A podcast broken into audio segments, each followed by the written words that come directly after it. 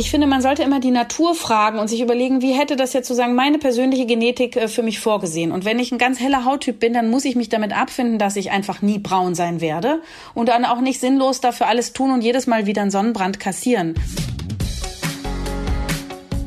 Ideen für ein besseres Leben haben wir alle. Aber wie setzen wir sie im Alltag um? In diesem Podcast treffen wir jede Woche Menschen, die uns verraten, wie es klappen kann. Willkommen zu Smarter Leben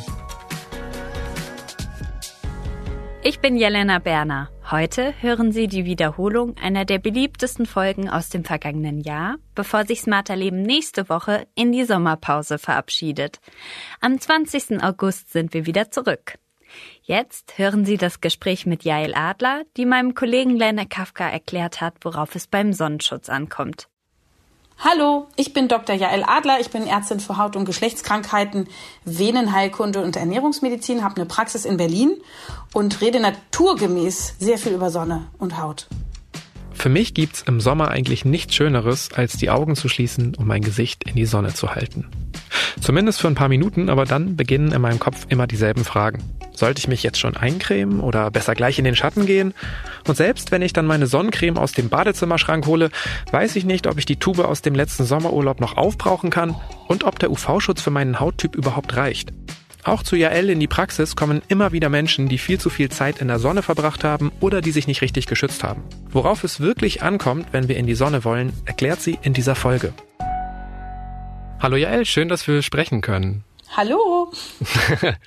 Als ich in der Schule war, das war so in den 90ern zum Großteil, ähm, da war es immer nach den Sommerferien so, dass so ein gut gebräunter Arm quasi eine Art Statussymbol war. Ne? Den hat man so verglichen. Und heute bewege ich mich eher in Kreisen, in denen es eher kritisch beäugt wird, wenn man sich stundenlang in der Sonne brutzelt. Wie ist denn dein Eindruck? Hat sich da gesellschaftlich generell was verändert oder sind doch die meisten Menschen in Deutschland noch große Sonnenbadfans? Also es ist schon so, dass wenn man im Urlaub war und dann nicht zumindest beige wiederkommt, dann denken alle, ja, der Urlaub war mies. Also eigentlich muss ich sagen, auch bei den Gesundheitsbewussten ist immer schon noch schön, braun zu werden, wenn man hellhäutig ist von Natur aus. Und die Leute sagen dann auch gerne, ach, ich habe doch eine gesunde Bräune. Aber da muss ich dann gleich einhaken als Hautärztin. Es gibt keine gesunde Bräune. Bräunung ist immer eine Verzweiflungstat der Haut, weil sich die Melaninpartikelchen, die braune Farbe sozusagen rettend vor den Zellkern schmeißt, um das Erbgut da drin in den Zellkern vor diesen schädigenden Strahlen zu schützen. Ich freue mich natürlich immer, wenn Leute dann doch so äh, vernünftig sind und auch schon so informiert sind, dass sie wissen, dass man lieber weder bräunt noch natürlich einen Sonnenbrand bekommt. Also man kriegt manche Leute mehr darüber, oh, sie kriegen Falten und Flecken und es wird baumeln, als mh, hm, das Hautkrebsrisiko steigt. Du hast gesagt, du freust dich, wenn sich Leute auskennen, ein bisschen äh, mit, mit Sonne und Sonnenschutz. Wenn man so ein bisschen auf die Google-Trends schaut, dann wirkt es aber so, als ob viele Menschen noch Nachholbedarf haben, weil im Juni und Juli wird seit Jahren der Begriff Sonnenbrand besonders häufig gegoogelt.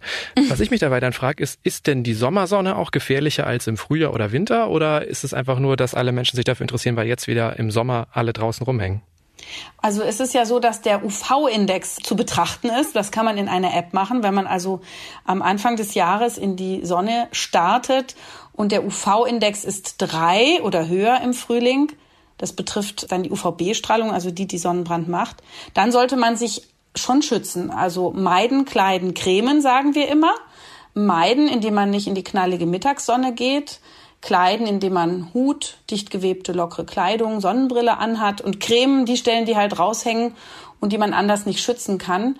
Und eincremen natürlich auch am Anfang des Jahres, wenn der UV-Index noch nicht ganz so hoch ist, weil wir noch nicht vorbereitet sind auf diese Strahlung. Ne? Wir kommen ja in der Regel käsig aus dem Winter, wenn wir hellhäutig sind. Das heißt, wir haben noch keine Bräunung, die uns schützen könnte. Und wir haben vor allem noch keine Lichtschwiele, also eine Verdickung der Oberhaut, die ganz wichtig ist, um sich vor den Strahlen zu schützen. Also die dickere Haut schützt ganz wesentlich. Und im Verlaufe des äh, Sommers steigt der UV-Index und auch dann gilt es, sich zu schützen. Und die Hautärzte freuen sich immer über einen hohen Lichtschutzfaktor um die 50 plus bei hellen Hauttypen. Ne, am Anfang ist man sehr empfindlich, später ist man weniger empfindlich, aber dafür ist die Dosis der Strahlung höher. Du hast jetzt eben UVB-Strahlen schon angesprochen. Es gibt ja UVA und UVB-Strahlen. Was ist denn da eigentlich der Unterschied? Wie wirken die auf unsere Haut? Das, was wir aus der Sonne bekommen, sind verschiedene Strahlenarten und die UVA und UVB-Strahlung ist das, was ähm, für unsere Haut so sehr relevant ist. Also UVB-Strahlung ist die, die Sonnenbrand macht. Die ist kurzwellig und recht aggressiv, dringt aber nicht wahnsinnig tief in die Haut ein, sondern bleibt in der Epidermis, in der Oberhaut. Aber da haben wir eben die Melanozyten, also die Pigmentzellen. Wir haben die basalen Babyzellen der Oberhaut und wir haben die ähm, Plattenepithelien oder eben die Keratinozyten, so nennen wir die Hautärzte die, also diese Hornzellen. Und diese drei Zellarten werden durch UVB-Strahlen dann quasi attackiert und können im Laufe des Lebens entarten. Je mehr Erbgutschäden in diesen Zellen durch UVB-Strahlung, ja, desto mehr Hautkrebsrisiko. Und die UVA-Strahlung ist die etwas langwelligere, etwas weniger aggressive Strahlung. Die dringt tiefer in die Haut hinein, also auch in die zweite Etage der Haut, in die Lederhaut. Und da dachte man früher, ach ja, das ist ja nicht so aggressiv, das macht keinen Sonnenbrand, macht keinen Hautkrebs. Und dann hat man das aber untersucht. Das ist die Strahlung, die vorwiegend auch im Solarium abgegeben wird, aber dazu ganz hohen Konzentrationen. Jedenfalls hat man festgestellt, dass leider auch die UVA-Strahlung Hautkrebs begünstigt und fördert und macht, nämlich indem zum Beispiel die Tumorabwehr der Haut unterdrückt wird. UV-Strahlung ist Immunsystem schwächend. Das heißt, die Tumorabwehr wird runtergefahren. Außerdem entstehen sogenannte freie Radikale. Das ist jetzt, ich bin ja aus Berlin, keine politische Vereinigung, sondern das sind aggressive Sauerstoffmoleküle. Hm, Sauerstoff hat ja immer O2, kennt man ja, hat ja sozusagen, die haben Ärmchen, an denen sich beide Sauerstoffmoleküle festhalten und dann sind die glücklich und machen nichts Böses. Sauerstoff ist ja bekanntermaßen lieb, aber wenn dem O2 eines fehlt, dann ist das hilflos, hat ein freies Ärmchen und macht damit böse Dinge. Es äh, dockt zum Beispiel ein liebes und armes Gewebe dran und äh, zerstört Gewebestrukturen und auch Erbgut. Ja, und dadurch ähm, hat man auch durch diese freien Radikale, wenn die jetzt nicht neutralisiert werden, zum Beispiel durch Vitamine oder andere Antioxidantien, ebenfalls das Risiko für Schäden, die sich zu Krebs entwickeln können oder eben auch ganz massiv die Hautalterung. Die UVA-Strahlung macht wirklich alt, also dicke, harte, ledrige Haut mit vielen, vielen Falten. Und Flecken kriegt man an der Haut in der Sonne. Altersflecken im Volksmund, wir sagen, oder ich sage dazu gerne Sonnenflecken, das ist nicht so gemein. Und man kriegt äh, erweiterte Äderchen durch diese tief eindringenden UVA-Strahlen. Ähm, durch beide Strahlenarten kann man einen Sonnenhautschaden bekommen. Das sind so Rauigkeiten und aus denen kann dann eines Tages weißer Hautkrebs entstehen. Man kriegt Knitterfalten, man kriegt tiefe Furchen und man kriegt baumelnde Partien. Und das ist, sind alles die Resultate der Lichtalterung, wovon eben UVA und UVB die besonders aggressiven Formen sind. Okay, also Sonnenstrahlen können unsere Haut wirklich auf vielfältige Weise schaden. Oft ist ja so ein bisschen der Fokus auf Hautkrebs, auch zu Recht, weil es halt eine gefährliche Krankheit ist.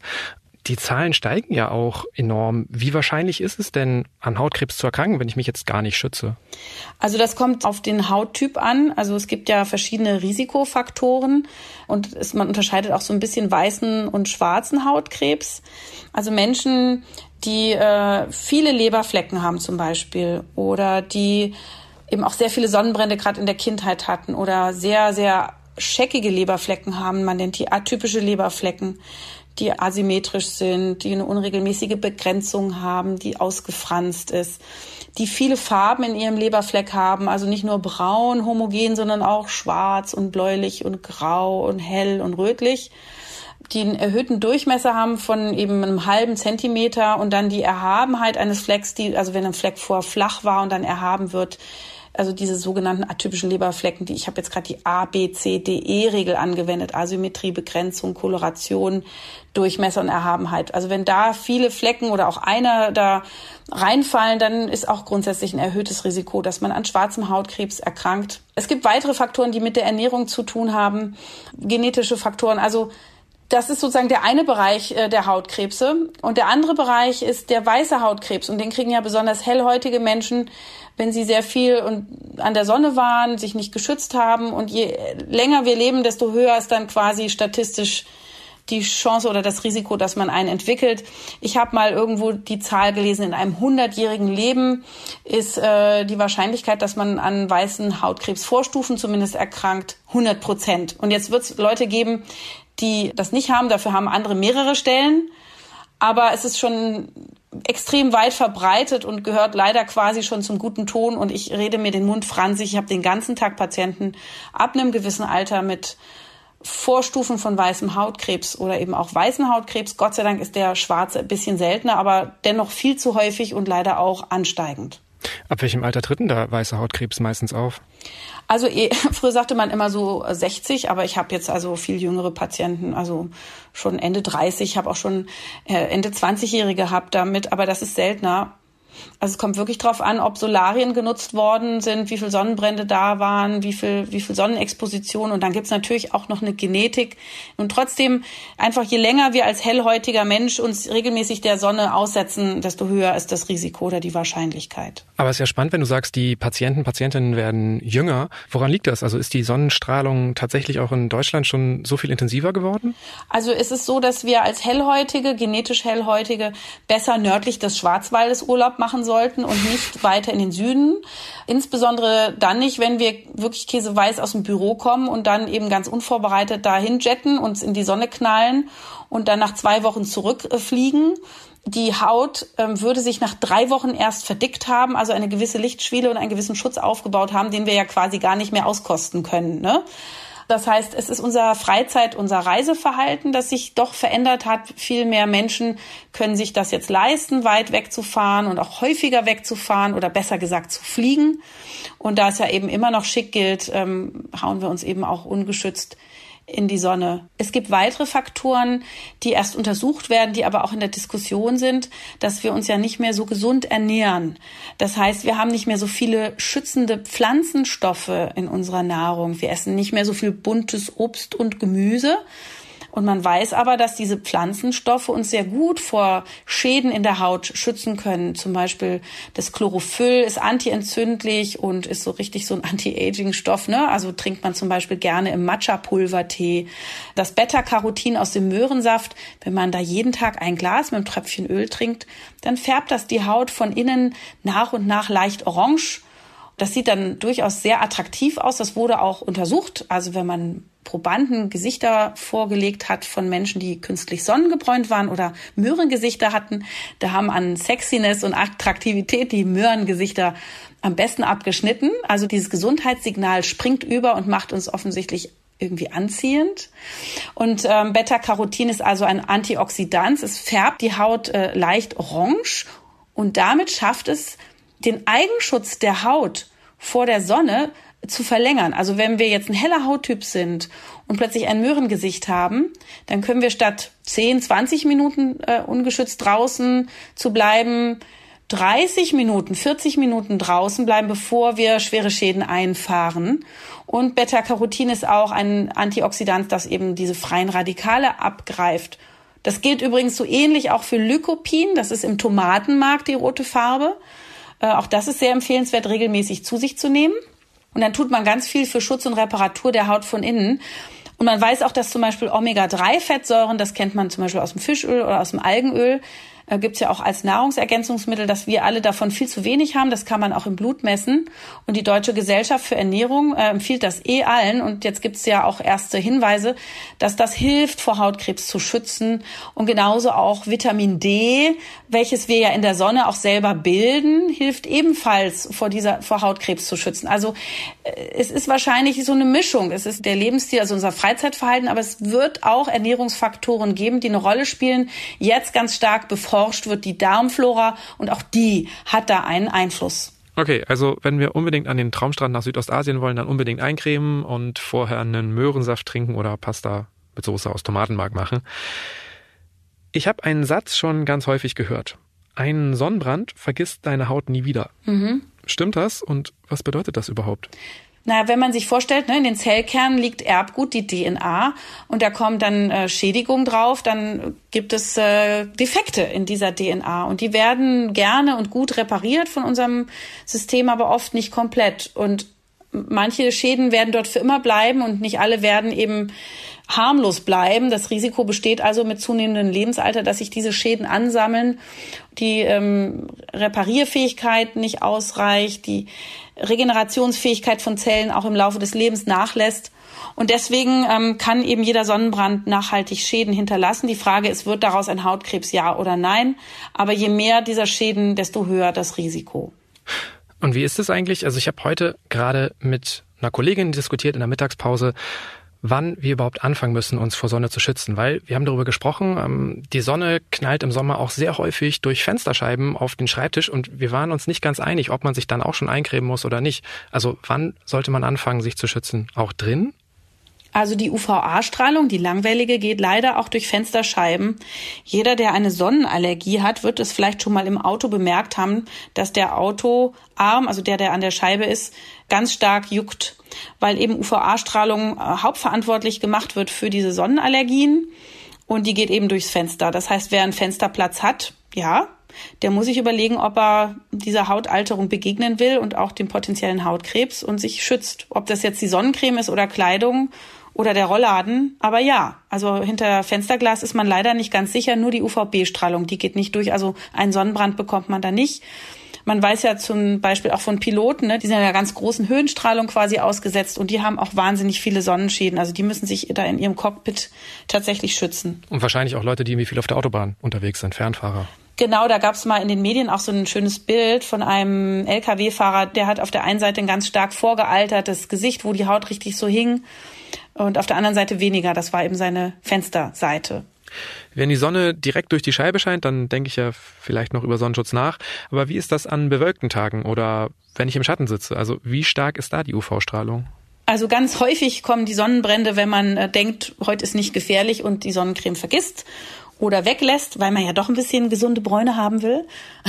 Und durch die Wolken kommt doch eine ganze Menge. Also das ist eigentlich der Klassiker. Das ist kein Schutz und leider auch der Schatten nicht so recht. Denn ähm, den ganzen Tag haben wir UVA-Strahlung und die geht auch in Schatten. Äh, nur die UVB-Strahlung geht nicht in Schatten. Und das ist übrigens auch für Frauen interessant, die sich Make-ups kaufen. Wenn sie ein Make-up kaufen, wo SPF draufsteht, Sun Protection Factor, was weiß ich, 30, dann wähnen die sich in falscher Sicherheit, wenn nur die UVB-Strahlung abgeblockt wird, weil natürlich das Warnsignal Achtung, Achtung, Sonnenbrand, Schmerzen wird weggeblockt, aber UVA-Strahlung kann womöglich noch tief eindringen in die Haut äh, und der Warneffekt entfällt und dann kriegen die eben eine verstärkte Hautalterung.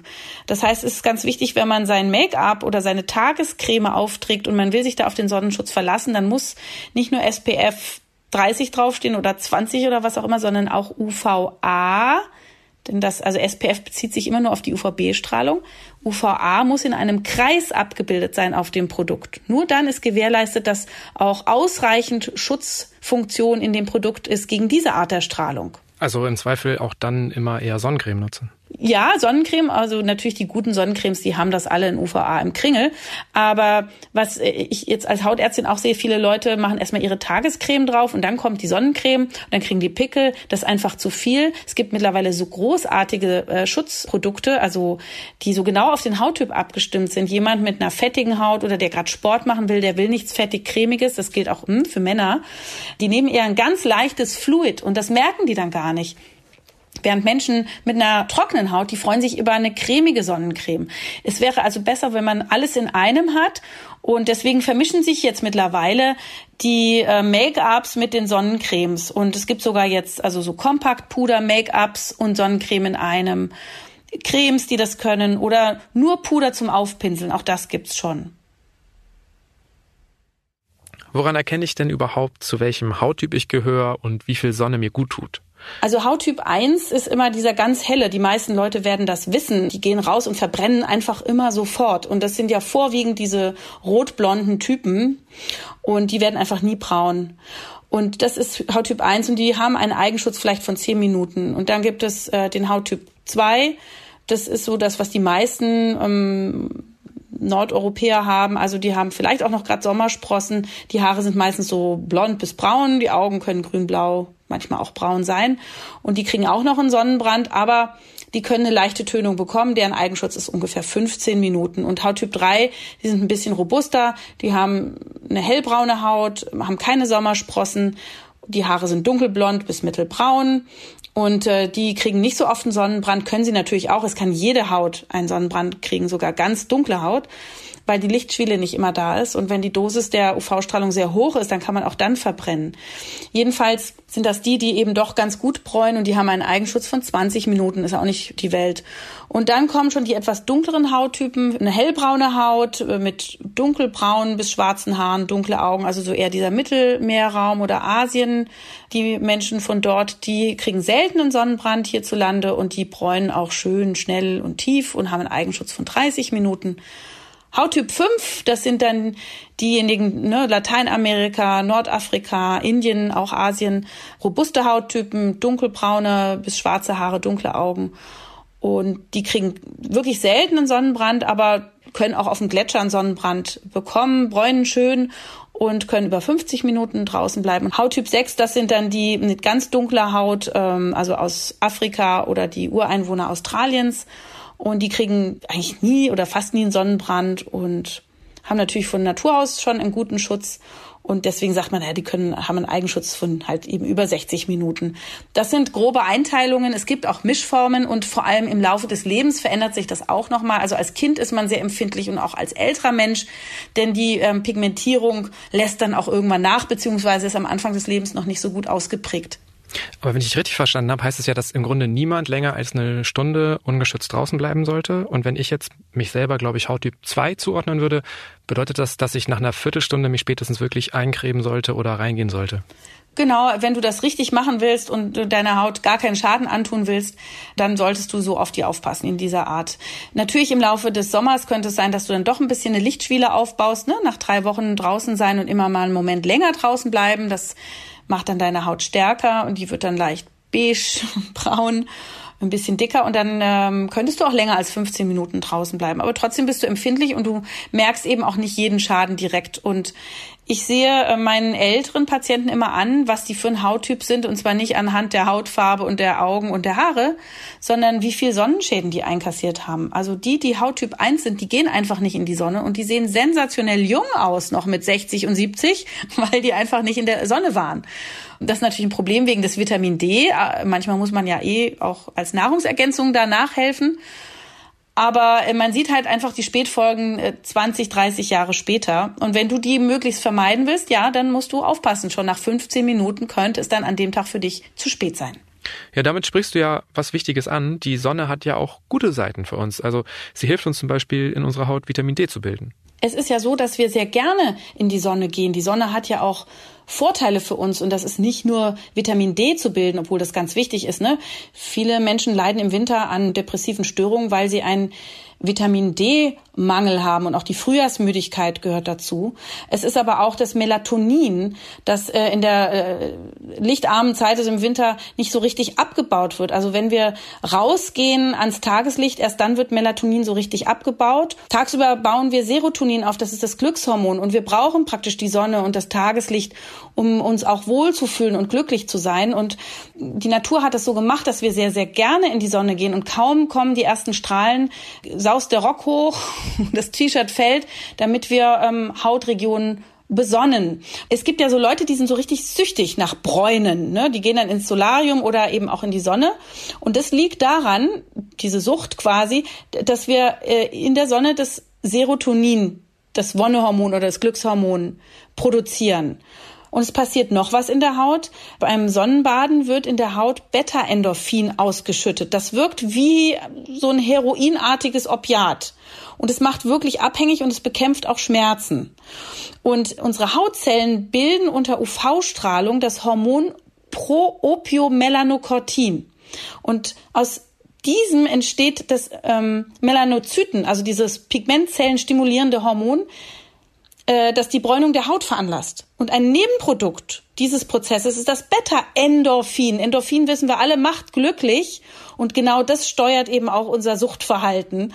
Und alles das hat sich die Natur nur ausgedacht, damit wir schön rausgehen und Vitamin D tanken. Wir müssen eben nur gucken, dass die UV-Dosis nicht zu hoch wird. Gerade wenn wir so süchtig nach der Sonne sind, dann müssen wir ja auch aufpassen, dass wir die Warnsignale nicht ignorieren. Manchmal ist es ja wirklich so, dass die Sonne sich so richtig brennend auf der Haut anfühlt. Ist das dann auch wirklich ein Anzeichen dafür, dass ich anfange zu verbrennen? Es gibt die Infrarot-A-Strahlung, die auch aus der Sonne kommt. Das ist die Wärmestrahlung und die ist ein wichtiger Faktor, um dich zu warnen. Achtung, Achtung, hier kommt viel Strahlung, jetzt geh mal raus aus der Sonne. Und darauf sollte man hören, wenn es einem also unangenehm heiß ist, drauf hören und aus der Sonne rausgehen oder sich was überwerfen. Und man weiß auch, dass diese Art der Strahlung ebenfalls oxidativen Stress macht, also die freien Radikale freisetzt und auch nicht ganz ohne ist. Es gibt auch ähm, erste Sonnenschutzprodukte, die damit werben, dass sie davor schützen. Man kann davor nicht richtig schützen, aber die machen dann so Antioxidantien, also quasi wie Vitamine in ihr Produkt, um die Schäden möglichst gleich zu neutralisieren. Die Frage ist, wie effektiv ist das? Die Forschung ist im Moment dabei, Sonnencremes von innen zu entwickeln. Und wir hatten ja vorhin kurz über diese Pflanzenfarbstoffe gesprochen, die man auch in entsprechende Nahrungsergänzungsmittel packen kann, wie Beta-Carotin, wie Lycopin oder auch das Astaxanthin. Dieser Farbstoff färbt Lachs und Flamingo pink. Und in den äh, Produkten, die man da ausprobiert, ist das drin. Das färbt also leicht die Haut an und schützt quasi wie so eine Art innerliche Sonnencreme. Schwierig, sich da natürlich darauf zu verlassen, aber ist auch ein hilfreicher Aspekt, den man mal probieren kann für sich. Aktuell ist es aber immer noch so, dass der Klassiker ja ist, ich greife einfach zur Sonnencreme. Du hast schon gesagt, Lichtschutzfaktor 50. Was bedeutet das eigentlich genau?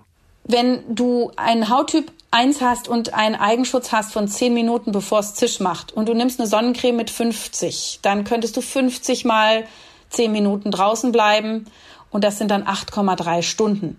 Jetzt würde ich niemals jemandem empfehlen, das auch auszureizen. Das ist nur ein Anhaltspunkt. Es wird auch oft zu wenig aufgetragen. Man sollte eigentlich anderthalb bis zwei Schnapsgläser auftragen auf einen erwachsenen Körper pro Sonnenbad. Und viele machen das eben zu dünn und dadurch kommt natürlich nicht dieser versprochene Schutz zustande. Trotzdem, wenn man morgens rausgeht und man trägt 50 auf, dann hält es schon ganz schön lange. Nur wenn man schwimmen geht oder stark geschwitzt hat, dann kann es sinnvoll sein, das nochmal zu erneuern. Damit verlängert sich der Schutz dann nicht, sondern es wird nur das aufrechterhalten, was man am Anfang geplant hat. Okay, also Nachcremen macht durchaus Sinn und wahrscheinlich je nach Körpergröße variieren dann auch die Schnapsgläser nochmal. Genau, also ich äh, kleine 1,60 große, nehme ein anderthalb Schnapsgläser und du äh, langer Typ nimmst halt zwei Schnapsgläser. Genau, ich nehme noch eins dazu. Was zeichnet denn deiner Meinung nach überhaupt eine gute Sonnencreme aus? Also Lichtschutzfaktor ist ein Punkt. Ähm, UVA und UVB-Strahlen sollte es beide abwehren. Gibt es noch was, worauf ich achten sollte? Ganz wichtig ist, dass du die Textur magst, sonst benutzt du es nicht. Also als Mann mit vielen Haaren zum Beispiel sich so eine fettig, klebrige Sonnencreme da reinmatschen, das macht man einmal und dann lässt man sie liegen. Hier also gucken, dass man das Präparat angenehm findet, ein gutes Hautgefühl hat, dass es nicht in den Augen brennt und dass man nicht Pickel davon bekommt, keine Sonnenallergie, ne, je nachdem, welche Bedürfnisse da sind. Ich würde grundsätzlich auf Duftstoffe in solchen Produkten verzichten. Und dann muss man noch die wichtige Entscheidung fällen, nehme ich eine Sonnencreme mit mineralischem Schutz oder mit chemischem Schutz. Mineralisch bedeutet, dass da Puderpartikel eingearbeitet sind in die Creme. Die können heute auch schon so fein gemahlen sein, dass man nicht mehr aussieht wie ein weißes Gespenst. Also weil die fürs Auge quasi nicht mehr so erkennbar sind, diese Partikel. Ähm, ja, vor allem viele Kinder sehen im Sommer oft so aus. Ich glaube, die werden noch häufig von Eltern genutzt. Die weißen pastösen Cremes, ja, und das sind oft dann auch Bio-Cremes, die vielleicht nicht ganz so ähm, fein gemahlen sind. Total okay, wenn das die Kinder gut vertragen und wenn sich das gut auftragen lässt. Die Puderpartikel, die da eingearbeitet sind, das ist sowas wie Zinkoxid, Titandioxid, das reflektiert die Strahlung und das ist wie so kleine Sonnenschirme auf der Haut. Eine super Sache aber ist nicht so anwenderfreundlich oft. Und deswegen gibt es auch chemische Filter und die gibt es ähm, auch gut überprüft mittlerweile. Wir sind ja oft in der Kritik. Man hat da Sorge, dass sich hormonartige Effekte da zeigen, dass die in den Körper eindringen. Und da gibt es eine aktuelle Entwicklung. Ähm, viele sehr, sehr gute Produkte und Hersteller enthalten den chemischen Filter Octocrylen. Und am Anfang diesen Jahres haben französische Forscher festgestellt, dass Octocrylen in einer geöffneten Sonnencremeflasche innerhalb eines Jahres abgebaut wird zu einem toxisch wirkenden anderen Lichtschutzfilter, der heißt Benzophenon. Und der ist korallenschädigend und der ist vor allem krebserregend, erbgutverändernd, allergieauslösend und hat eine starke Hormonwirkung. Also es kann unfruchtbar machen. Es hat womöglich einen Einfluss auf die Schilddrüsenfunktion oder auch im Hinblick auf Brustkrebs äh, ist es zu diskutieren und dieses Benzophenon geht leider zu 70 Prozent in die Haut über. Die ersten Hersteller haben schon ganz schnell reagiert und schreiben jetzt auf die Flaschen drauf ohne Octocrylen, wobei es eben bis vor kurzem wirklich als sehr, sehr attraktiver ähm, und sicherer Filter galt.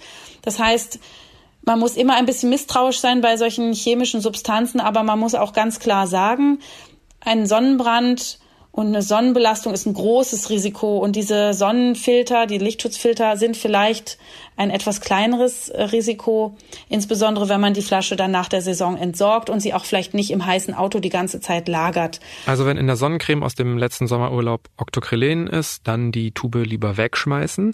Und wenn ich dich jetzt richtig verstanden habe, sind sowohl chemische als auch mineralische Cremes wirksam und okay. Wobei ja eigentlich gerade so eine Entdeckung wie beim Octocrylen der Grund dafür ist, dass viele Eltern lieber zu mineralischen Cremes greifen, weil genau dafür haben sie ja Angst, also vor so schädlichen Stoffen.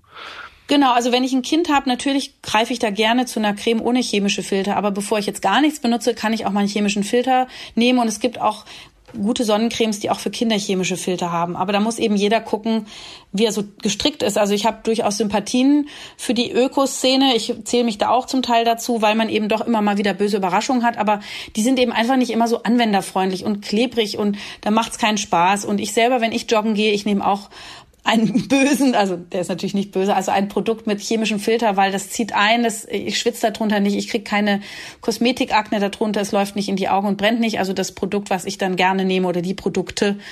Also deswegen, man muss ausprobieren, was passt zu einem und was benutzt man gerne. Das ist schon sinnvoll. Die Haut von Kleinkindern ist natürlich besonders empfindlich und die Empfehlung ist ja eigentlich, dass man Kinder in den ersten zwei Jahren gar nicht in die Sonne lassen soll, aber wer Kinder hat, weiß, dass es eigentlich nicht möglich ist. Ähm, wie schütze ich denn realistisch mein Kind am besten? Also worauf sollte ich unbedingt achten? Die Kinder sollte man mit dicht gewebter, langer, aber locker und luftigerer Kleidung ähm, draußen sein, spielen lassen oder auch im, je nachdem, wenn es ein Baby ist, natürlich im Kinderwagen liegen lassen, mit, mit Schatten auf jeden Fall. Auch äh, wegen der Temperaturregulation darauf achten, dass die Kinder nicht überhitzen, ein Hütchen aufziehen, ein leichtes als Sonnenschutz. Aber manchmal trägt man die ja in so einer Tragetasche vor sich her und da hat man ja nicht immer einen Sonnenschirm oder Schatten. Und wenn dann die Füßchen raushängen und die haben keine Socken, dann kann man die natürlich auch mal eincremen mit so einer Babysonnencreme. Warum nicht? Manchmal muss ich auch ein bisschen über mich selber schmunzeln, wenn ich dann ähm, wieder meine Tochter auch mit so einer teuren Ökocreme eincreme und danach mich selber mit so einer Billigmarke vom Drogeriemarkt. Also wie schlunzig dürfen wir mit uns selber umgehen im Vergleich zu Kinderhaut? Es gibt ja immer wieder Untersuchungen von Stiftungen Warentest und Ökotest und da sieht man immer wieder, es gibt viele gute Cremes auch äh, im, im, Supermarkt oder in der Drogerie. Ich persönlich würde immer darauf achten, ähm, dass keine Duftstoffe enthalten sind, weil die sind einfach unnötig und sie haben ein Allergierisiko. Und wenn man eine Hautempfindlichkeit hat, würde ich fast sogar den Hautarzt fragen, weil wir haben natürlich einen großen Überblick über verschiedene Produkte. Und zumindest fürs Gesicht würde ich vielleicht was aus der Apotheke nehmen, einfach weil die Textur angenehmer ist. Also wenn ich jetzt im Urlaub bin und brauche größere Mengen, dann nehme ich auch was, die halt da gerade so haben. Aber fürs Gesicht nehme ich immer meine besonders guten, ja, medizinischen Sonnencremes. Gut, dass du auch das Gesicht ansprichst, weil es gibt ja auch so ähm, Lippenpflegestifte mit UV-Schutz. Aber ehrlich gesagt sehe ich fast niemanden, die benutzen. Brauchen wir Lippen nicht so sehr zu beachten oder sind die genauso anfällig für Sonnenstrahlung? Die Lippen sind sehr anfällig, die haben ja eben keine eigene Pigmentbildung und die muss man auch schützen. Das kann natürlich eine normale Sonnencreme genauso leisten oder auch ein Lippenstift quasi. Das ist auch schon mal ein gar nicht so schlechter Schutz. Man weiß, dass Lippenstift hilft, vor Sonnenschäden zu schützen. Frauen haben da manchmal einen Vorteil, die Lippenstift benutzen. Äh, ja, und diese Lippenpflegestifte mit UV-Schutz sind gar nicht schlecht, weil die halt besser auf der Lippe haften. Ne, weil die ist ja oft abgeschleckt und dann isst man und dann hat man vielleicht ähm, in den Stiften ja was stabileres, ein stabileres Produkt. Aber theoretisch ginge auch eine normale Sonnencreme. Wie sieht's mit Körperstellen aus, die eigentlich bedeckt sind? Also sollten wir uns auch zum Beispiel unter dem T-Shirt eincremen oder vielleicht sogar UV-Schutzkleidung tragen? Die UV-Schutzkleidung finde ich super, wenn die zertifiziert ist, weil die eben einen guten Schutz bietet. Also Kleidung ist ein besserer Schutz als eine Creme, wird ja auch nicht runtergewaschen, belastet das Meer nicht und die Haut eben auch nicht. Kinder sind äh, da entspannter oft und die haben noch nicht dieses modische, ja, wie sehe ich denn aus am Strand? Ich will lieber meinen schicken Bikini oder meine coole Badehose spazieren führen. Klar wäre das für Erwachsene auch besser, wenn man lange am Strand ist und ein hellhäutiger Typ ist, ähm, sowas zu tragen. Gerne. ein weißes T-Shirt schützt, wenn man ins Wasser geht, übrigens nicht so gut. Das wird durchsichtig. und im Wasser hat man auch Strahlung in der oberen äh, Region des Wassers.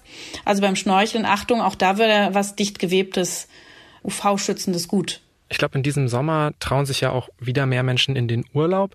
Und gerade beim Verreisen finde ich es immer total schwer einzuschätzen, wie stark jetzt die Sonnenstrahlen sind, ne? weil wir die Klimaregionen nicht kennen, weil wir aber auch oft Höhenlagen nicht kennen. Also wenn ich jetzt zum Beispiel in den Bergen wandern gehe, mhm. brauche ich dann noch einen anderen Schutz oder ist da alles wie zu Hause? Ich würde immer den höchstmöglichen Schutz nehmen. Und äh, das gilt im flachen Land als auch in den Bergen. Und in den Bergen muss man natürlich wissen, da ist das Risiko ja noch viel höher, die Strahlung ist höher, da kann man auch wieder nachgucken. Alles kann man heutzutage googeln. Und das würde ich dann auch empfehlen. Und da natürlich eine Sonnenbrille auch mit UV-Schutz, weil die Augen ja genauso gefährdet sind. Ein Hut, der den Nacken schützt, nicht nur wegen Sonnenbrand, sondern auch wegen der Strahlen. Man kann ja eben auch eine Reizung der äh, Hirnhäute bekommen in der Sonne, ne, so ein Sonnenstich.